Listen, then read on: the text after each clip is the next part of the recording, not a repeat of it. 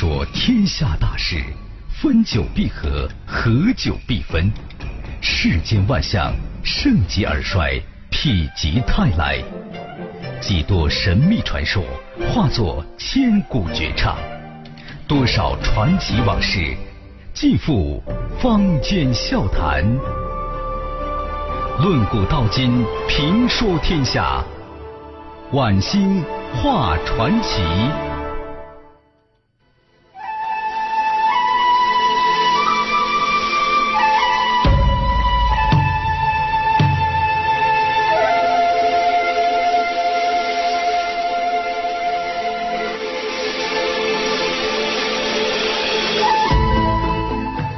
这里是晚星话传奇节目，我是晚星。这样了，我们呢先来听一首歌。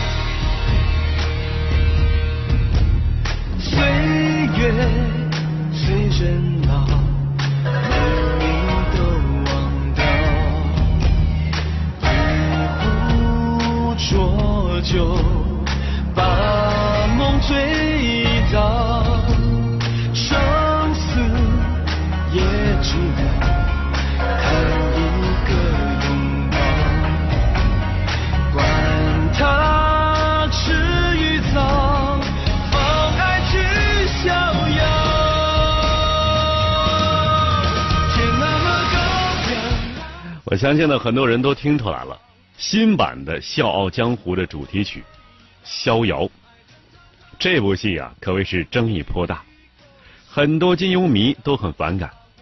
其实我倒觉得呀，你呀，别把它当做武侠片去看，你当偶像剧去看就安心了。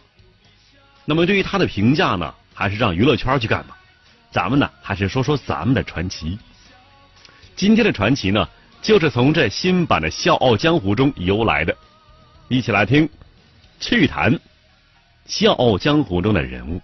一起来听。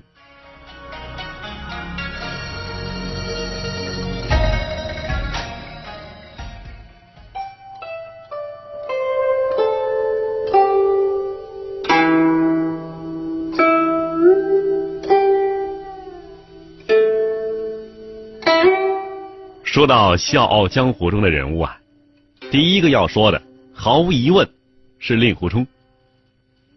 令狐冲人未见面，却先有许多人物来为其描绘金身。此先生夺人笔法，使人呐欲不见其人，欲让人想见其音容笑貌。六猴讲令狐冲懂酒好酒的故事，已见出令狐冲非常的高明。祭传叫花半葫芦猴酒，此令狐冲之机智。做东请叫花啊畅饮一场，此令狐冲之豁达。好酒洒脱而又有胸怀，此上上人物之境界。狗熊野猪倾城四兽，令狐冲一听这等人的名字，就嫌污了耳朵，影响了喝酒心情，连踢起七八个跟头，好畅快。令狐冲是何许人也啊？当然了，绝对不是郭靖，他不知比郭大哥悟性高出多少，也不是张无忌。令狐冲啊，拿得起放得下，绝不会如此的优柔寡断。令狐冲在生性豁达洒脱方面呢，有几分像杨过，但绝不像杨过有那么多的偏激和轻佻。在金大侠的小说之中啊，令狐冲的形象受到很多读者的喜爱。这个令狐冲呢，他更接近于自然的人性，不虚假，不骄饰，没有豪言壮语，没有丰功伟绩，只是随遇而安，听任良心自由的呼唤。虽然令狐冲是出于救人的无奈，但是说话呀也太不中听了，直视夷陵如无物。他怎么说的？这小尼姑瘦的跟小鸡子似的，提起来没有三两重。试想夷陵听起来啊，心中何等滋味啊！这令狐冲啊，越是这样说，其实夷陵心中就越想找机会证明给他看，这是人之常情啊。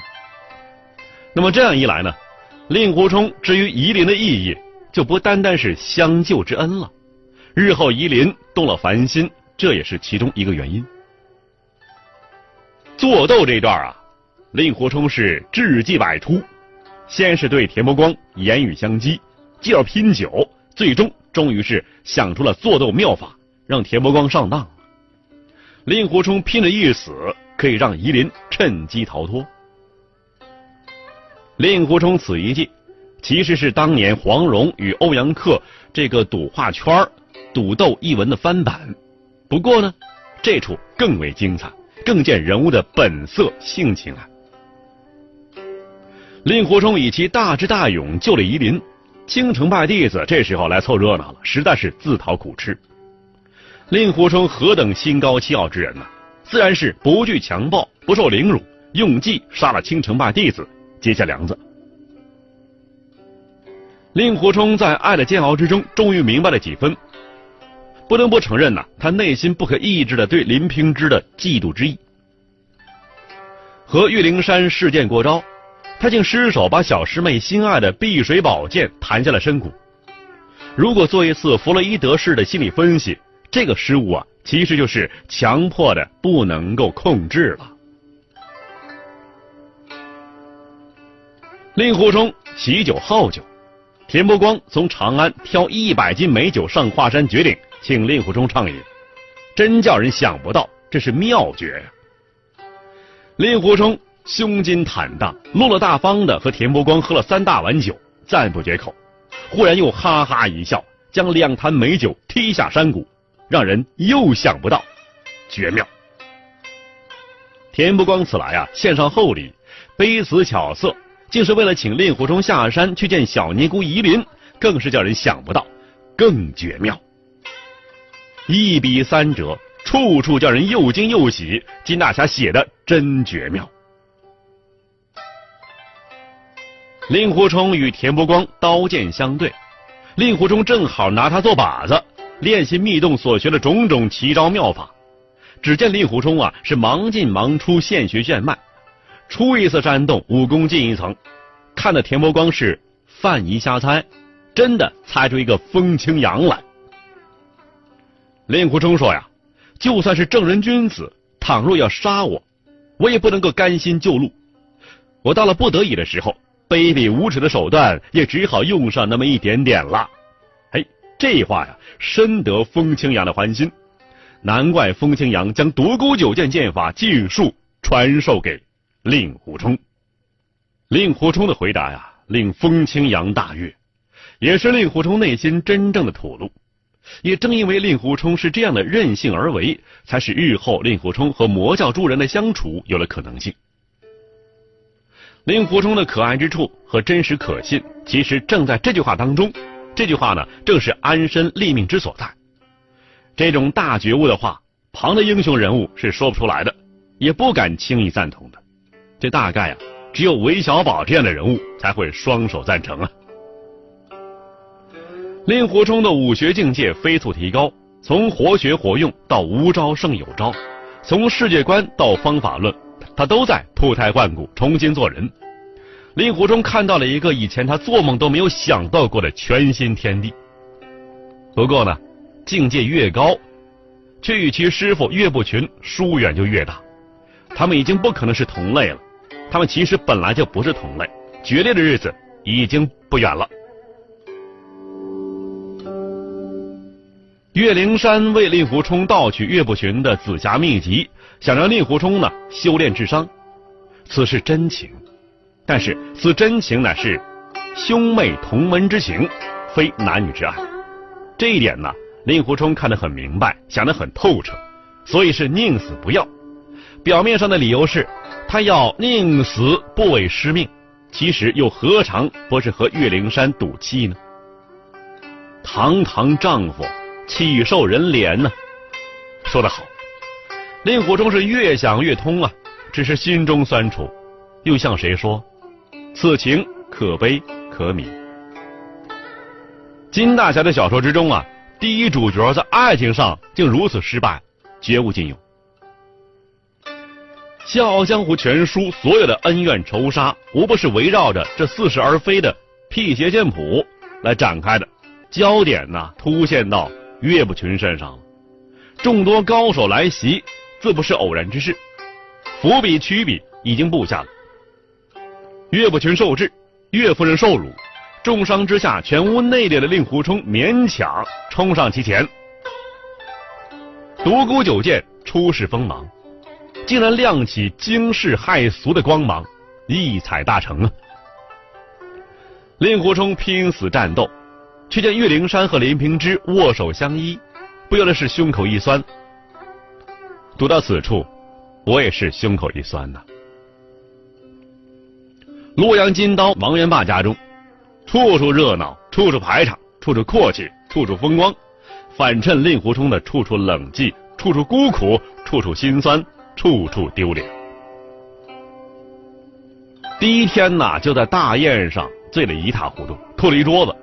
接下来又把剑当了银子买酒喝，赌钱呢输了闹事，让小混混一顿臭揍。如此各种狼狈，心灰之极，作践之极，着力写出英雄之失意呀。辟邪剑谱的事情还没完，众人的疑点就到了令狐冲身上。王氏兄弟一番折辱，抢走令狐冲身上的《笑傲江湖》曲谱，由此情节一转，引出任盈盈的故事来，过渡之巧妙，不着复凿痕迹呀。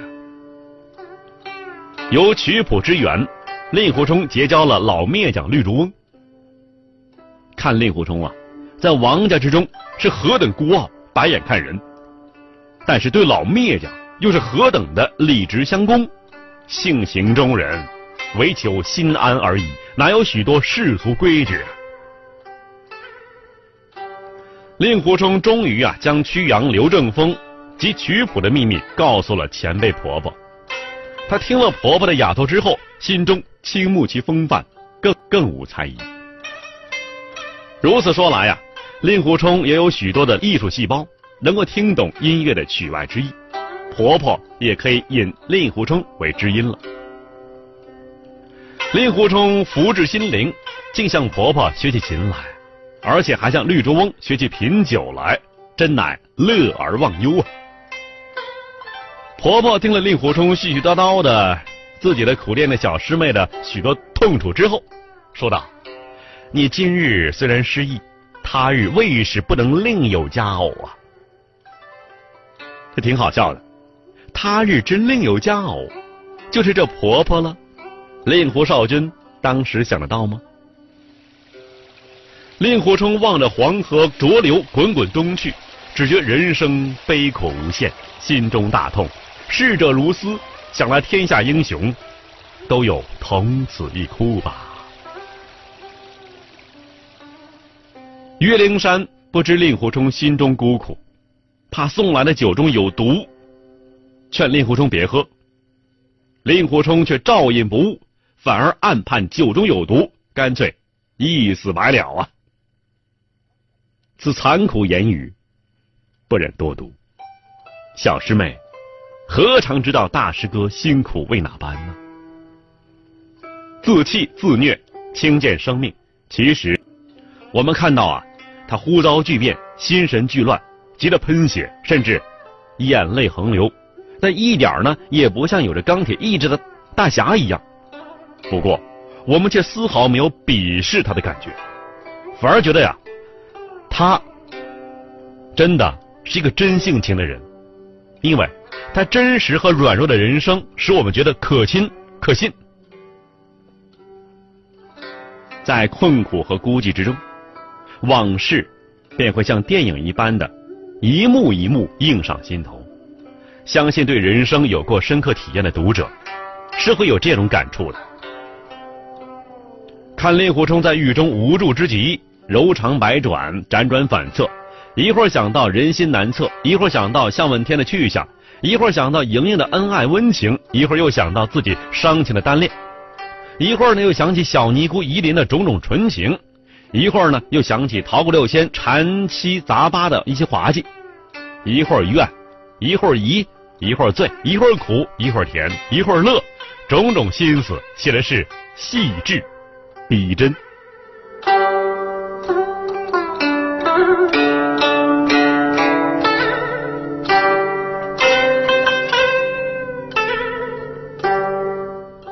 令狐冲习了吸星大法之后啊，种种悬疑和难题迎刃而解了。身兼绝世剑法和盖世神功，何事而不可为呢？终于没费什么劲儿，就逃出牢笼。读者心中啊，一口浊气在这儿可以长长的吐出了。得到自由，天地一宽的时候，令狐冲却自觉一生武功从未如此之高，却从未如此这般的。寂寞凄凉啊！这是令狐冲境界的高明之处啊！富贵功名，了如浮云。如果东方不败、岳不群、林平之能有如此觉悟，就绝不会欲练神功，挥刀自宫了呀！